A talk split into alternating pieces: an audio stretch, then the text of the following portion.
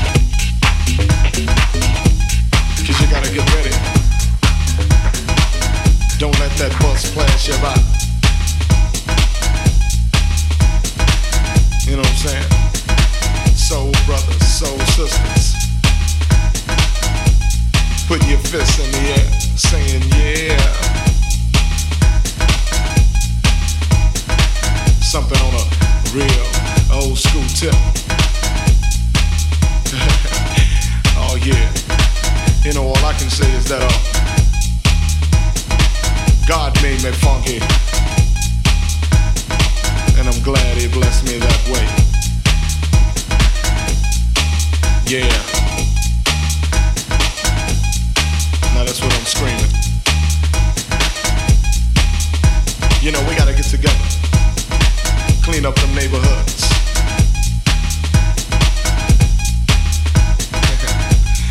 Cause I'm one funky brother. Now when I'm talking about the funk, I'm not talking about a smell, you know what I'm saying? I'm talking about a groove. It's a groove that most brothers can't achieve. You know what I'm saying? You got to be funky to get some of this, you know what I'm saying? To understand a groove like this, you got to be funky. And if you ain't funky, I don't worry about it. Cause you can't